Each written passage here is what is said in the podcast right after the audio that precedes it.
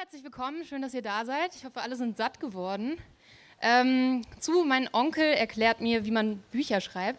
Äh, leider hat Patricia Hempel abgesagt. Ähm, wer Mareike Schneider noch nicht gesehen hat heute, äh, zu meiner linken Mareike Schneider, Alina Herbing.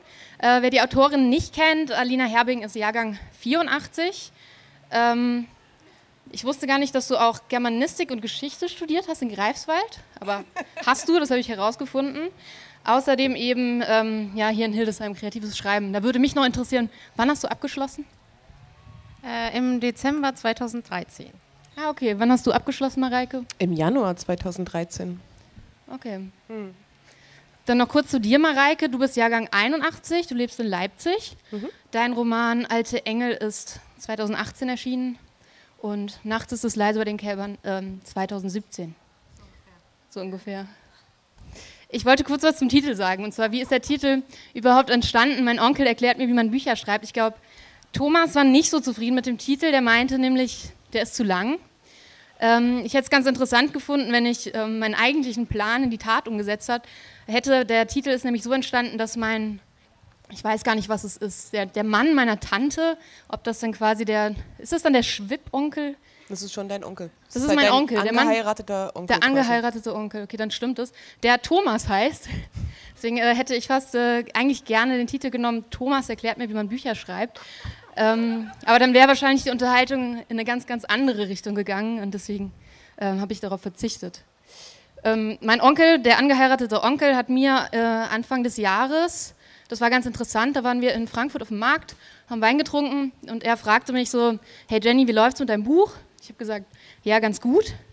Und äh, dann fing er an, mir zu erklären, ähm, wie man einen Bestseller schreibt. Also der, der Mann meiner Tante ist ähm, Manager von, von so einer Discounter-Bäckereikette, also hat irgendwie gar nichts mit Schreiben zu tun. Und dann äh, hat er sich hingesetzt und meinte, er muss mir jetzt erklären, wie ich einen Bestseller schreibe. Und er hat nämlich ähm, mir drei Schritte dafür genannt. Ich muss hier kurz nochmal nachgucken. Genau, Nummer eins, ich dürfe nicht über Liebe schreiben, denn damit würde ich nur Frauen erreichen und das sei ja eben nur die Hälfte der Bevölkerung. Ähm, da bin ich schon mal gefailt, weil ich nämlich über Liebe schreibe. Also diese Box kann ich schon mal nicht irgendwie ticken. Äh, Nummer zwei war, es müssen große Themen darin behandelt werden wie Mord und Krieg. Ähm, und Nummer drei, das fand ich am besten, äh, ich müsste das Buch so schreiben, und das hat er dann so, so ein bisschen pantomimisch eigentlich nachgespielt. Er meinte so, Jenny, guck, du musst jetzt genau aufpassen. Du musst das Buch so schreiben, dass, siehst du hier unten rechts, unten rechts da muss es so spannend sein, dass man umblättert. Und zwar auf jeder Seite des Buchs. Und ich habe mir das angehört und dachte, na gut, ich nehme nehm das jetzt einfach mal so an. Äh, auch wenn, wenn, er noch nie in seinem Leben irgendwie ähm, ein Buch geschrieben hat, äh, was uns vielleicht erstmal zu dieser Definition überhaupt von Mansplaining bringt. Was ist das überhaupt? Ähm, als ich einem Freund erzählt habe, dass ich so einen Talk mit euch mache über Mansplaining, äh, wurde er total aufgeregt und meinte, oh, ähm, ich habe dir ja gerade erklärt, was der, was der Unterschied von einem Trance und einem Trap-Beat ist. Darf ich dir jetzt überhaupt noch was erklären? Und dann meinte ich so, hey, natürlich, du kennst dich ja mit Musik aus und ich nicht. Also der entscheidende Unterschied ist bei diesem, bei diesem Wort, dass ähm, Männer und Frauen, ähm, wir müssen jetzt mal so Differenz ähm, geschlechtlich daran gehen, äh, uns über Themen aufklären, äh, auf so eine ganz patronisierende Art, über die wir eigentlich in dem Fall mehr Ahnung haben als sie. Ähm, aber es in dem Fall eben als gegeben angesehen wird, dass wir keine Ahnung haben. Äh, ich frage mich eben, wie es euch geht. Also ich, ich glaube, wir müssen so ein bisschen in diesen Sphären nochmal unterscheiden. Meine Geschichte mit Thomas, dem angeheirateten Onkel, die ist ja, äh, die spielte sich ja dann doch so im familiären Raum ab, was ja nochmal eine andere Sphäre ist als auf einer Lesung. Ähm, wenn jetzt jemand nach einer Lesung zu dir kommt und er dir erklärt, wie du dein Buch zu schreiben hast, äh, ist dir das schon mal passiert, Alina?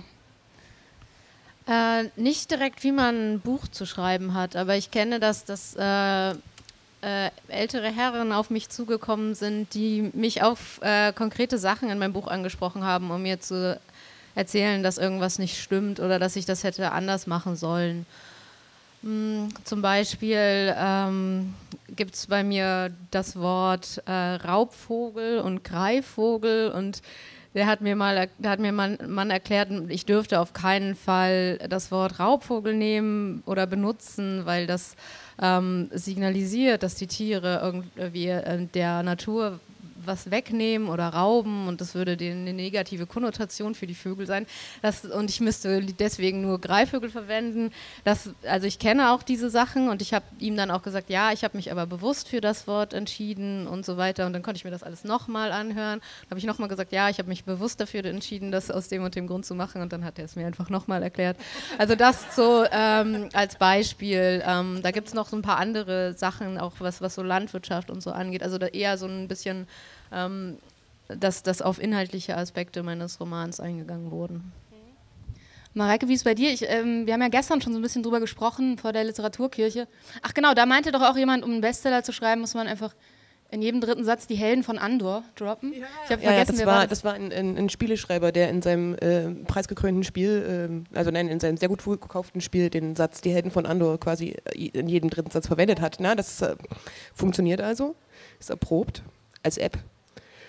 Und ähm, ja, aber das, das war natürlich eine äh, pointierte Aussage, klar. Also worauf ich eigentlich hinaus wollte, wir haben nämlich dann auch darüber gesprochen, dass ein Agent heute Julian Brink übrigens, ähm, muss man ähm, jetzt hier mal feiern, ganz kurz. Ja gut. Genau, dass, dein, dass dein Agent heute hier ist und du dann meintest, ah, ähm, der erklärt mir ja auch andauernd, was ich irgendwie wann tun soll. Aber fällt es dann überhaupt unter dieses, diesen Themenkomplex? Ist es nicht, der macht ja einfach seinen Job. Ob er jetzt ähm, explained oder nicht, das, das erwarten wir ja dann von ihm.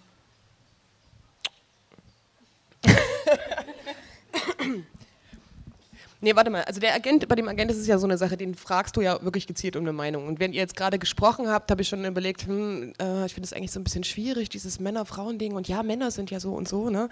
Jetzt ist mir aber aufgefallen, tatsächlich ist es mir eigentlich noch nie passiert, dass mich eine Frau ungefragt angesprochen hat und gesagt hat, du weißt du, was ich dir jetzt sagen muss über dein Buch, also das ist ja, also an der Stelle, da, das machen tatsächlich, also haben, haben bei mir bisher tatsächlich immer nur Männer gemacht.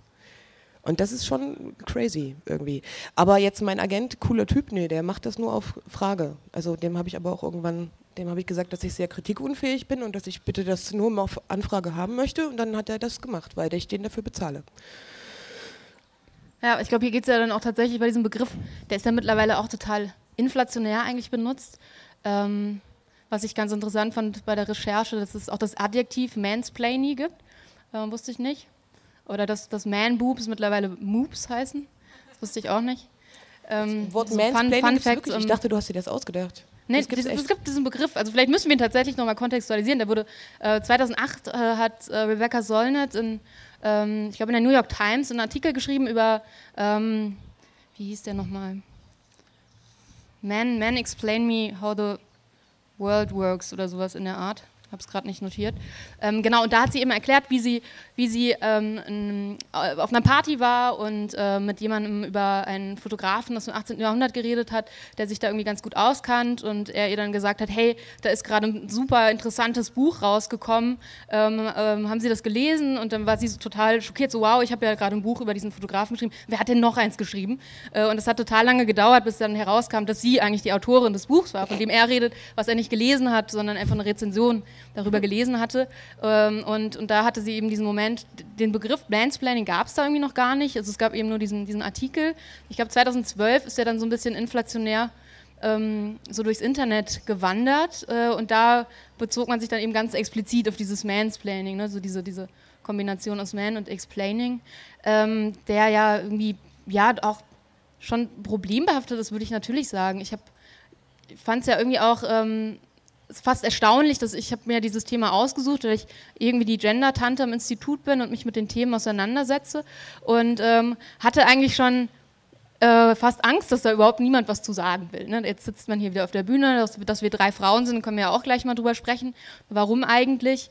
Ähm, und nachdem Patricia abgesagt hat, war es ja auch gar nicht so leicht, einen Ersatz zu finden. Da waren auch ganz viele Leute, die gesagt haben, hey, ich habe eigentlich gar keine Lust, überhaupt mit dem Thema in Verbindung gebracht zu werden. Ich habe auch gar keine Geschichten. Ähm, ich will da auch gar nicht drüber reden. Wie ging es euch damit? Hattet ihr, also du hast ja dann recht schnell per E-Mail auch reagiert und meintest, okay, du hast da ähnliche Erfahrungen. Ähm, hast du da auch irgendwie so dieses Gefühl gehabt, na gut, vielleicht haben wir jetzt auch irgendwie schon so oft drüber geredet? Nee, also ich habe noch nicht so oft darüber geredet äh, und finde es eigentlich auch ein spannendes Thema, das auf den Literaturbetrieb zu äh, oder sich darauf mal zu konzentrieren und zu gucken, wie das da funktioniert. Ja, schon relativ viel erklärt wird und über Texte und Inhalte und Welt gesprochen wird. Ähm, und die äh, Rebecca Solnit hat ja in dem längeren Essay, der dann, glaube ich, in dem Band auch ähm, erschienen ist, diesen, also den Begriff sowieso nicht äh, glaube ich, ge äh, genannt und ähm, aber diese, diesen Erklärmoment eigentlich ja auch noch erweitert. Also das ist, gibt, glaube ich, diesen einen äh, diesen Mens, dieses ähm, enge, im engeren Sinne dieses Mansplaining, das dann halt wirklich so ein dieser Erklär, diesen Erklärmoment beinhaltet, aber sie geht, sie führt das ja dann eigentlich auch noch weiter aus. Also das ist auch dann ähm, das ist, wer kommt eigentlich wie oft äh, zu Wort äh, und formt damit die Wahrheit und die Wirklichkeit äh, in welcher Form. Und das ist eigentlich auch noch ein, ein, Aspekt, der das Ganze noch so ein bisschen breiter macht und aus, diesem, aus dieser er Erklärsituation rausführt. Ähm, vielleicht muss man dazu auch noch sagen, ich meine, wir sitzen hier und ähm, reden irgendwie auch so halb lustig darüber, aber dass es tatsächlich auch äh, Länder gibt, in denen es eine ganz andere ähm, ja, Relevanz im Grunde hat. Ne? Also dass es Länder gibt, in denen ähm, Zeugenaussagen von Frauen einfach kein Gewicht haben, weil sie eben als unglaubwürdig gelten und nur männliche Zeugen im Grunde irgendwie ähm, ja, mit einbezogen werden in, in, gerichtlichen und juristischen Beschlüssen. Ne? Und das sind ja eben Dinge, die in anderen Ländern auch nochmal viel existenzieller sind und eben auch eben auf diese, diese, diesen, diese Annahme im Grunde zurückgehen, dass Frauen nicht ernst genommen werden können also wenn man das jetzt mal so ganz explizit und, und hart ausdrückt. Ähm, und das heißt, wir befinden uns ja hier gerade im, im europäischen Raum eben ja, in, in dieser Luxusposition, wo wir eben ja, keine existenziellen Probleme in diesem Sinne haben, aber eben trotzdem die Freiheit haben, darüber zu sprechen, wir auch hier drüber sprechen können, über Erfahrungen.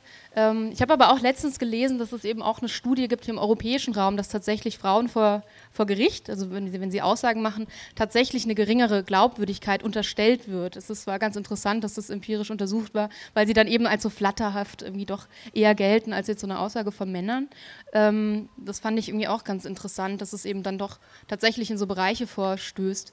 Äh, aber bleiben wir mal im Literaturbetrieb. Ich würde auch gerne so im akademischen Raum so ein bisschen bleiben. Wie ist das, wenn ähm, wir oder wenn ihr nochmal an eure Studienzeit auch zurückdenkt? War da dieser Begriff, diese, dieser, dieser Habitus, war das überhaupt irgendwie relevant?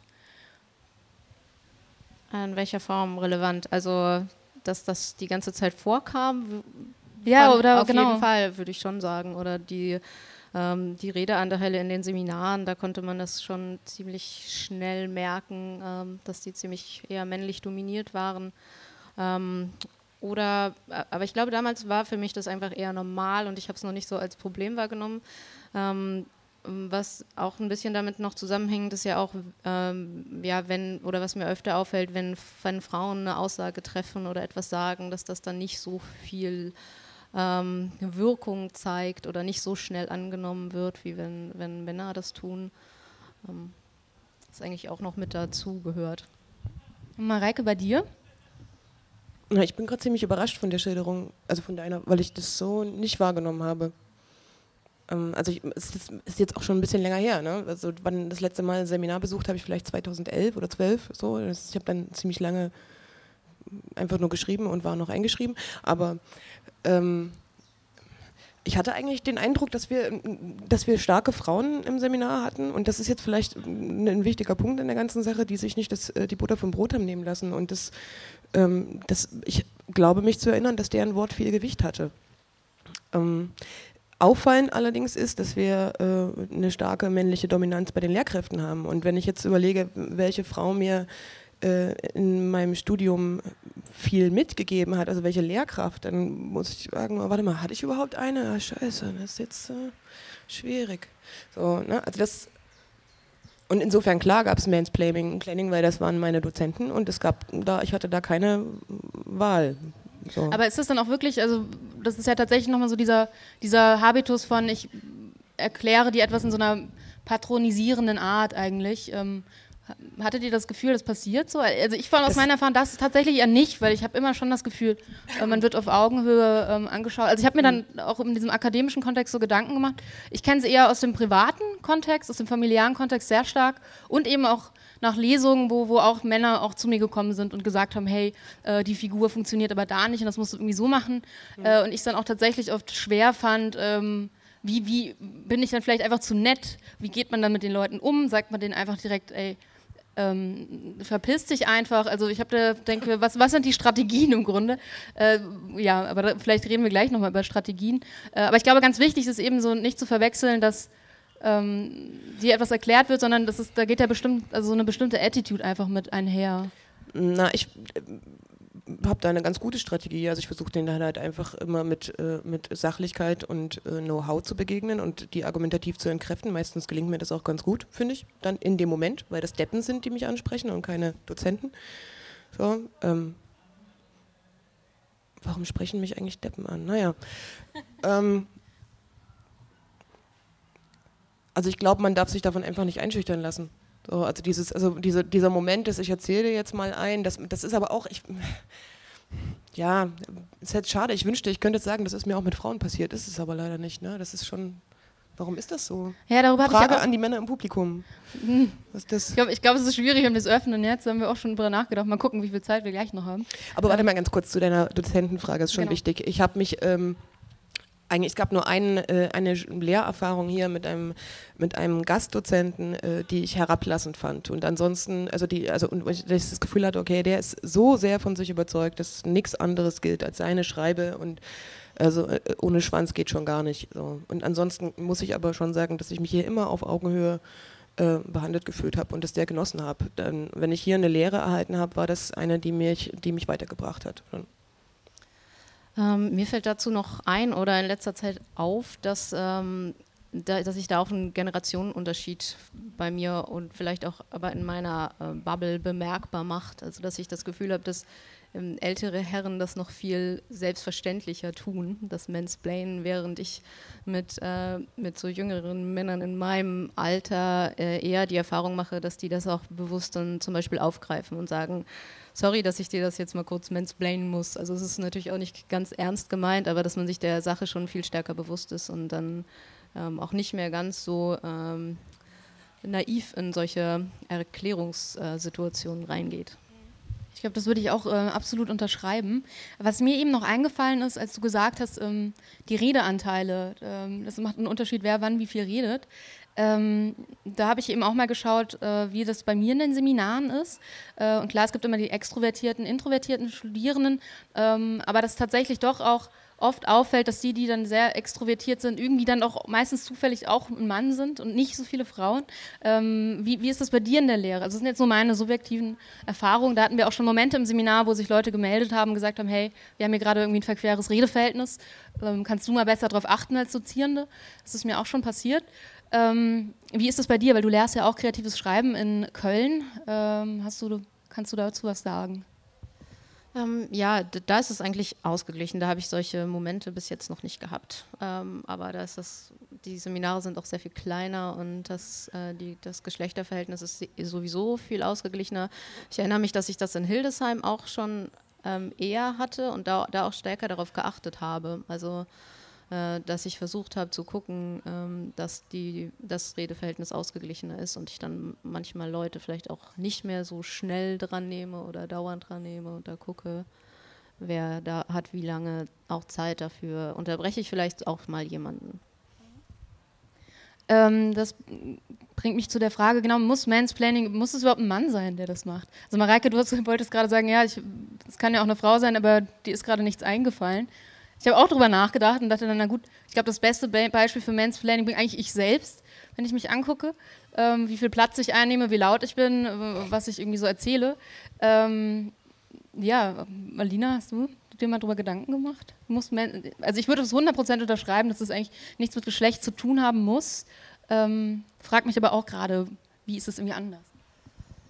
Ähm, ja, ich glaube schon, dass es vielleicht auch anders geht, aber dann nicht nicht vielleicht, wenn man mit dem gleichen hm, Machtverhältnis. Ähm, ich finde, äh, ja, ich weiß gar nicht, ob mir das einfällt, dass es bei, bei Frauen, dass ich mich von Frauen so auch auf, auf, diese Art und Weise Sachen erklärt bekommen habe. Es geht ja auch dabei einfach oft um die Haltung, die da noch da drin steckt und dahinter steckt und oft ein Mangel an äh, Zuhören, das damit verbunden ist.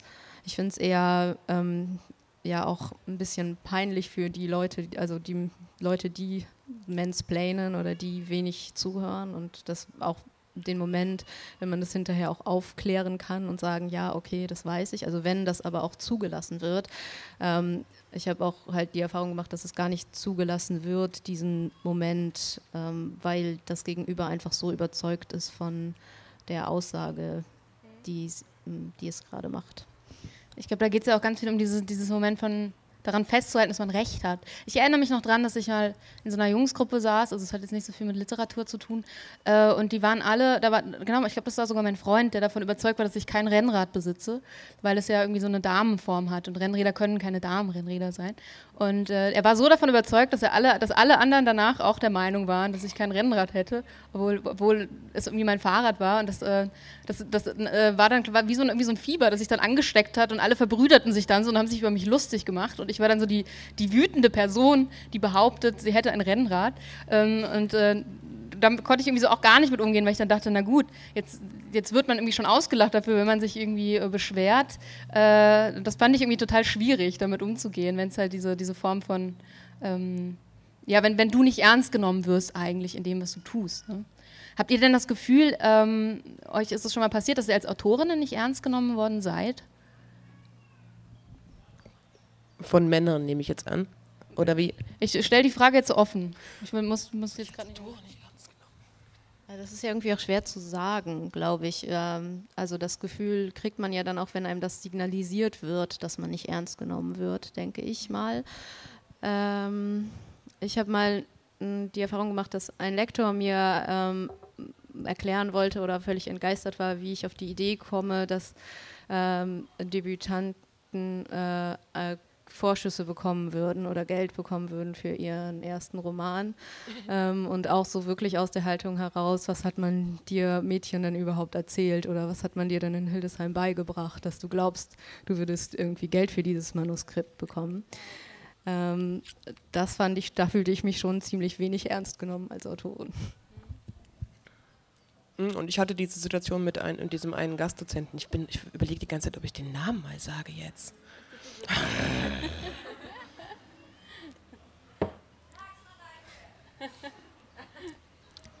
Thomas Petzinger.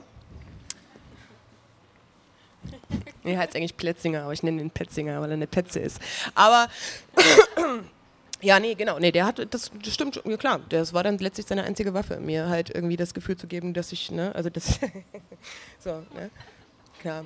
Ich habe halt dann irgendwann gemeint, hey, pass auf, ich, ist okay, dir gefällt das nicht, ich sehe das, aber das, ich, ich kann diese Sprache nicht ändern. Ich glaube daran, dass das, dass, ich halte mich daran fest, dass das richtig ist. Ich bin davon überzeugt und er war dann so, also echt, ohne Scheiß. Also, und ich echt dachte, ich hau dir jetzt eine rein. So. Und ich meine, der wurde dafür bezahlt. Das war sein Job mit mir. Also, unglaublich. Ja. Ich würde mir sowas nie erlauben. Das ist eine Rotzigkeit, ich verstehe das gar nicht. Also das, ist auch ein, ein, ein, Phänomen, das ich bei Frauen bisher nicht erlebt habe, so eine Herablassung. So irgendwie. Ja, dieses, also wenn ich einen Job annehme, dann versuche ich den so seriös und ähm, äh, professionell wie möglich über die Bühne zu bringen. Ähm, weil ich finde eben Literaturbetrieb, ja. ich habe immer das Gefühl, alle Leute sind in, insgesamt immer super nett. Und also ich muss sagen, ich habe da sehr, sehr wenig schlechte Erfahrungen gemacht. Ne? Auch, auch im akademischen Kontext, dass, dass du immer ernst genommen wirst, ähm, irgendwie auf Augenhöhe doch dir begegnet wird. Ähm, aber klar, im Alltag ähm, habe ich kein, kennt man ja auch, dass das so von Frauen irgendwie auf eine ähnliche Art irgendwie blöd angemacht wirst, aber halt in anderen Situationen. Aber tatsächlich so im, im Literaturbetrieb, ähm, ich fand es gestern ganz interessant, da war, war, ich essen mit Freunden, beziehungsweise habe auch Kolleginnen, Beziehung, äh, die irgendwie in dieser Beziehung standen. Und da haben sich immer alle total schnell dafür entschuldigt, wenn sie den anderen unterbrochen haben. Das, fand, das ist mir irgendwie aufgefallen, weil ich dachte, ah ja, wenn ich mit den Dudes abhänge, ähm, die machen das nicht da fällt der eine dem anderen so ins Wort rein und, und da war es immer so sehr höflich, hey, äh, Entschuldigung, ich habe dich unterbrochen, möchtest du gerne weitersprechen? Äh, das fiel mir dann irgendwie nochmal gestern explizit auf, vielleicht auch, weil ich mich jetzt ähm, unter dieser Perspektive auch nochmal diesen, in diesen Talk reingedacht habe. Äh, und da hatte ich schon den Eindruck, ah gut, die herrschen dann doch irgendwie andere Kommunikationsformen, die aber eben per se nicht zwangsläufig an Geschlecht geknüpft werden äh, müssen. Da würde ich zum, zum Schluss irgendwie noch reinfragen, warum, warum sitzen wir eigentlich nur als Frauen hier auf der Bühne? Warum ist kein Mann dabei. Wäre es irgendwie sinnvoller gewesen, wenn wir die Bühne geöffnet hätten für, für mehrere Leute? Also ganz ehrlich, ich hätte es geil gefunden, jetzt jemanden fragen zu können, sag mal, Alter, warum ist denn das so? Was denkst du denn? Warum haben Männer das Bedürfnis, äh, Frauen einen vom Pferd zu erzählen? Das wäre cool gewesen. Also jetzt, weil die Frage, die steht jetzt hier unbeantwortet. Und das Erste, was ich machen werde, wenn ich jetzt hier weggehe, werde ich den ersten, nächsten Typen krallen und sagen, sag mal, Kannst du mir das mal. Nico, du lächelst so schön. Möchtest du uns diese Frage beantworten? Hast du eine These? Ich gebe dir mein Mikro. Ist das okay für euch? Klar, wir haben noch fünf Minuten. Gerne. Möchtest du was dazu sagen? Yeah! Ja, gerne. Huhu, Applaus! Mansplaining. Ähm, ich kann dir wirklich nicht erklären, ähm, warum, das, warum das Männer machen, aber ich kann vielleicht davon erzählen, dass ich einfach diesen Filter sehr habe vom Mansplaining und das ähm, strukturell total schwierig finde, wenn man jetzt irgendwie in Seminarkontexten ist und etwas jemand anderem erzählt, wie irgendwie eine Figur funktioniert oder dass ich dann Hemmung habe, das auch zu tun, weil, weil diese Mansplaining, das Mansplaining-Warnsignal irgendwie über allem so, ähm, so steht. Ja, ja, der, der, der ist eigentlich schon wieder over, dieser Begriff. Okay. Achso, der ist. Oh, okay. Ja. Nein, noch nicht, okay. Nur als Begriff, nicht als Phänomen. Ja, Entschuldigung. Und ist es dir jemals passiert, dass eine Frau dir, du bist meine, du bist ja auch erfolgreicher Autor, ist es äh, dir schon mal passiert, dass eine Ist Frau das nach so? einer Lesung zu dir kam und gemeint hat, also, also wirklich ganz toll gelesen, aber Nico, wissen Sie, also ganz, ich muss Ihnen jetzt mal was sagen. Also wenn Sie das so und so, dann wäre das viel besser. Ist dir das passiert schon mal?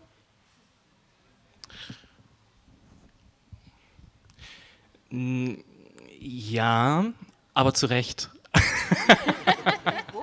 Also das war einfach eine Situation, wo ich dachte, ja, das ist jetzt aber auch wirklich vielleicht eine Ausnahmesituation, wo ich dachte, ja, das ist äh, jetzt auch eine gute Rückmeldung tatsächlich und da bin ich irgendwie froh und dankbar drum. Ähm, aber sonst kenne ich es kenn ich's nicht. Ne. Na gut, dann würde ich sagen, wir tragen, wir tragen die Gespräche einfach weiter in den äh, privaten Raum und werden mit Bieren weiter darüber diskutieren. Ähm, wir haben leider nur eine halbe Stunde Zeit gehabt. Danke Mareike, danke Alina ähm, und wir sehen uns gleich. Ciao.